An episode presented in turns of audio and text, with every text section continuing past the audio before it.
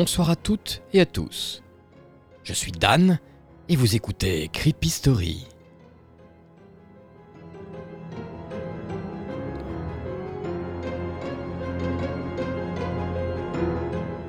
Au programme de ce soir, une étrange et inquiétante histoire de téléphone portable que j'ai intitulée Horreur à l'autre bout du fil.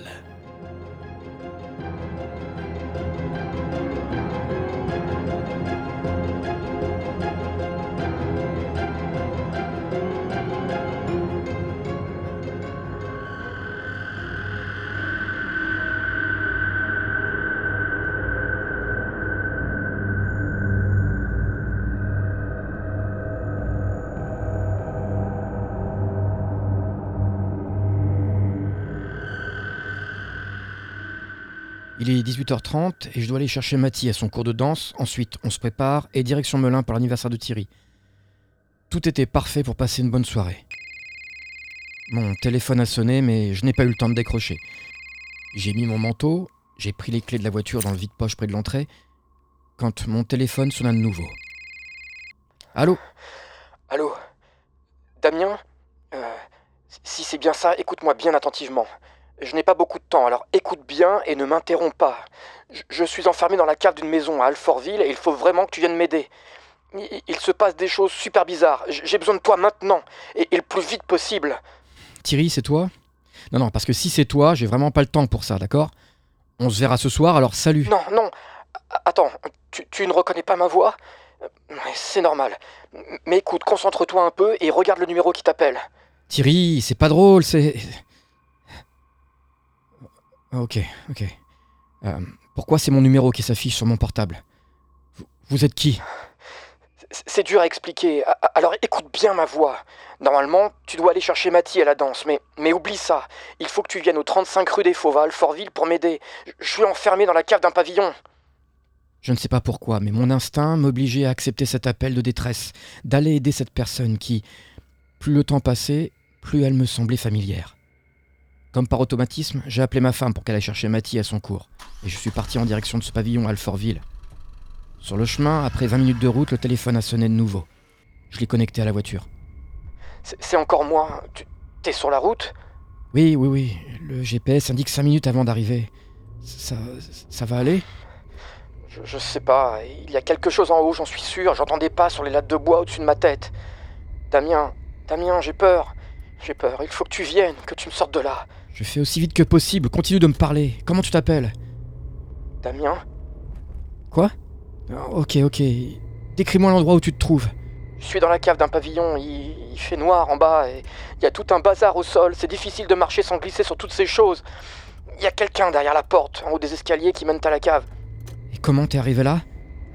J'ai- reçu un appel comme le tien et, et je suis venu. Je suis entré dans le pavillon qui me semblait abandonné et, et j'ai entendu des bruits venant de la cave. J'ai ouvert la porte et, j'ai vu quelqu'un. Quand je suis descendu pour, aider la personne, on m'a enfermé ici et, l'autre gars en bas avait disparu. Le, le seul réflexe que j'ai eu, ça a été de t'appeler et puis. Et puis c'était le dernier numéro en mémoire affiché. Ok, ok, je vois la maison. Je, je me gare et j'arrive tout de suite.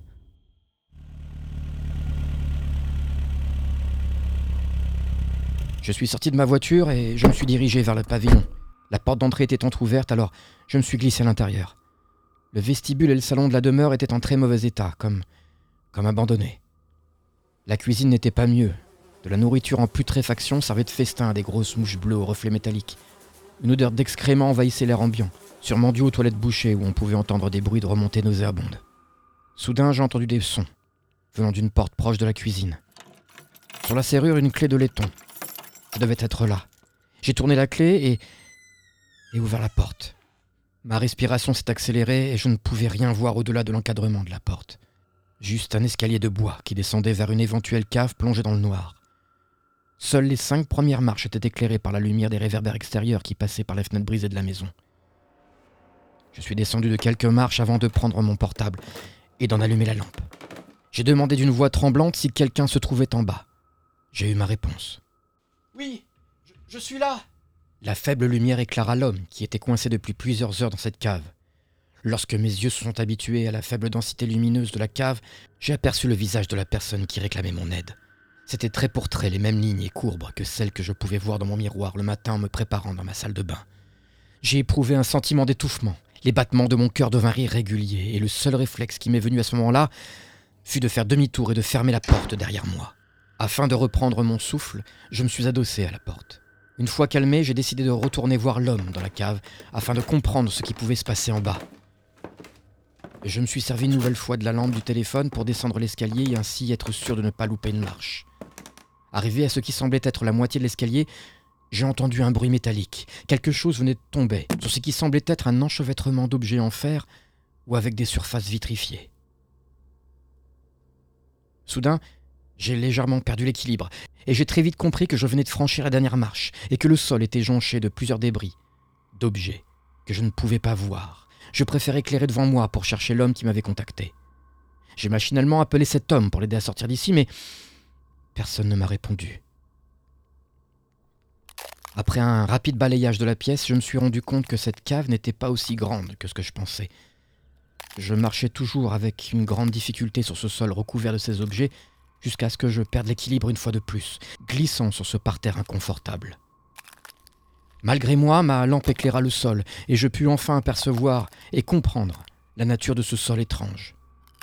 C'étaient des téléphones portables, des centaines, des milliers de smartphones abandonnés dans cette cave. Celui qui avait enfermé tous ces gens avait laissé leur portable au sol, sûrement comme des trophées. Mais combien avait-il retenu de personnes ici? Pourquoi? Comment avait-il pu séquestrer autant de gens sans que l'on ne soit au courant? J'ai ramassé une poignée de téléphones et j'ai remarqué qu'ils étaient tous de la même marque. Cette marque qui m'était familière, étant la même que celui que je possédais. Mais ça ne s'arrêtait pas là. En effet, même marque, même modèle. Ils étaient encore tous allumés, tous en état de fonctionnement, et sur tous les écrans d'accueil, je, je pouvais voir la photo de Matty, avec sa tenue de danse. Cette même photo que j'avais prise quatre jours plus tôt en allant la chercher à son cours. J'ai senti mon corps refroidir instantanément. Soudain, j'ai aperçu quelqu'un dans l'encadrement de la porte. Il l'a claqué violemment, me projetant immédiatement dans les ténèbres de la cave. J'ai lâché tous les téléphones qui ont rejoint les centaines, les milliers d'autres empilés sur plusieurs centimètres et qui camouflaient le ciment du sol de la pièce. Par ce geste, je venais de perdre le mien en même temps. Je me suis mis à genoux et j'ai ramassé des poignées de portable afin de le retrouver. Geste futile de désespoir. J'en ai gardé un je l'ai allumé. Je voulais appeler ma femme pour lui demander de l'aide, et le premier numéro affiché dans les appels récents était le mien. Appuyé sur l'icône verte du téléphone par réflexe et par dépit. La tonalité d'appel a retenti, mais au bout de six fois, je suis tombé sur mon répondeur. Je n'ai pas voulu laisser de message. Il faut que je rappelle. Il faut que je décroche. Pourquoi je n'ai pas décroché la première fois? Bon, allez, décroche, décroche. Surtout, je ne dois pas lui dire qui je suis. Il ne voudra jamais venir m'aider. Allô Allô Damien euh, Si c'est bien ça, écoute-moi bien attentivement. Je n'ai pas beaucoup de temps, alors écoute bien et ne m'interromps pas. Je, suis enfermé dans la cave d'une maison à Alfortville et il faut vraiment que tu viennes m'aider. Il, se passe des choses super bizarres. J'ai besoin de toi maintenant et le plus vite possible.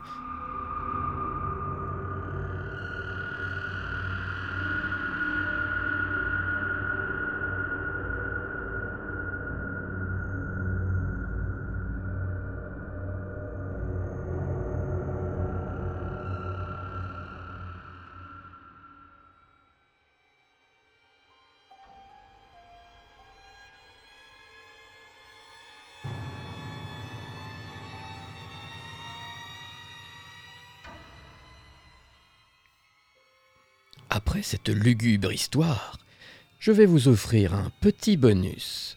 Il s'agit de petites anecdotes en rapport avec la mort, bien sûr. En 1911, Jack Daniel, fondateur de la célèbre distillerie, meurt d'un empoisonnement sanguin résultant de la complication due à une blessure à l'orteil qu'il s'était infligée en donnant un coup de pied à son coffre-fort, dont il avait oublié la combinaison six ans auparavant. Augustin Trébuchon, soldat français de première classe du 415e régiment d'infanterie, meurt d'une balle dans la tête, cinq minutes avant le cessez-le-feu le jour de l'armistice de 1918 dans les Ardennes, en allant porter un message à son capitaine. Il est le dernier soldat français mort au combat de la Première Guerre mondiale. En 1951, Johanne Vollmer, épouse de l'écrivain américain William S. Burroughs, décède d'une hémorragie cérébrale à la suite d'une tentative ratée de ce dernier d'imiter Guillaume Tell en utilisant un revolver au lieu et place de l'arbalète du héros suisse. En 1959, Boris Vian assiste à la première du film J'irai cracher sur vos tombes, adapté de son roman. Le matin du 23 juin 1959, c'est en visionnant les premières minutes de cette adaptation qu'il désapprouve fortement. Il s'effondre alors sur son siège dans la salle de projection, puis meurt d'une crise cardiaque pendant son transport vers l'hôpital. Luciano Fernandez, un footballeur du Benfica, meurt électrocuté dans un jacuzzi. En 1966, les joueurs du Benfica sont invités par la marque Whirlpool Corporation à tester un bain tourbillon. Lui-même et ses coéquipiers se jettent à l'eau et se font électrifiés. Luciano Fernandez meurt sur le coup. Le Benfica finira la saison en tenue noire pour lui rendre hommage.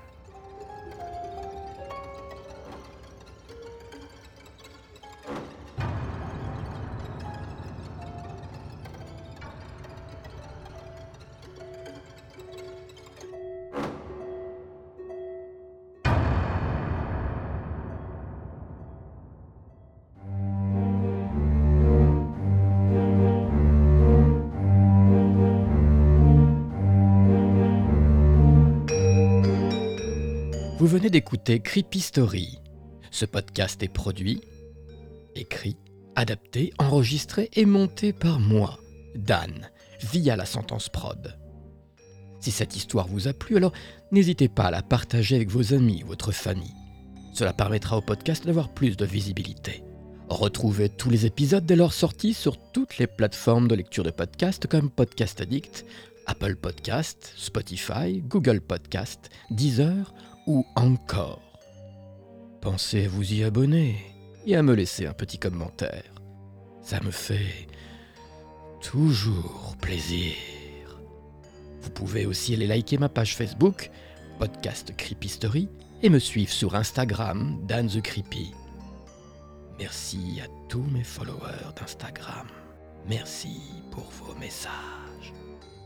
Si vous voulez m'envoyer vos histoires pour que je les lise dans un épisode, faites-le sur podcastcreepystory.gmail.com. Je les attends avec impatience. Je tenais personnellement à vous remercier, car Creepy Story a à présent largement dépassé les 100 000 écoutes. Et tout ça, c'est grâce à vous. Grâce à vous qui écoutez ce podcast et qui me faites tous les jours de super retours. Ça fait vraiment chaud au cœur. Je tenais à reprendre ma voix normale pour vous remercier. Vous remercier chaudement pour tous vos messages, vos commentaires, vos analyses, vos petits coups de gueule, vos coups de pouce et tous vos conseils qui m'aident à largement améliorer ce podcast. J'aime bien le faire évoluer selon vos envies et aussi selon mes envies à moi. Je voulais que vous sachiez que je vais continuer à le faire évoluer, à le faire grandir, à modifier certaines choses, à faire des expériences, des créations. J'espère que ça vous surprendra, que ça vous plaira autant que moi, j'ai du plaisir à le faire. À présent, je reprends ma voix. Un immense merci aussi à Yop et Indigo pour m'avoir accueilli lors de l'épisode 21 d'Avant d'aller dormir. Merci pour cette collaboration qui s'est passée dans un esprit de franche rigolade et de bonne humeur. Et oui, il m'arrive de temps en temps d'être drôle et enjoué. Mais ne vous en faites pas. Je vais me ressaisir et me concentrer sur le principal, vous faire frissonner. Pour cela, je vous donne rendez-vous dans une semaine pour un épisode de Creepy Chronique et dans 15 jours pour Creepy Story avec des histoires qui ne vous laisseront pas fermer l'œil de la nuit.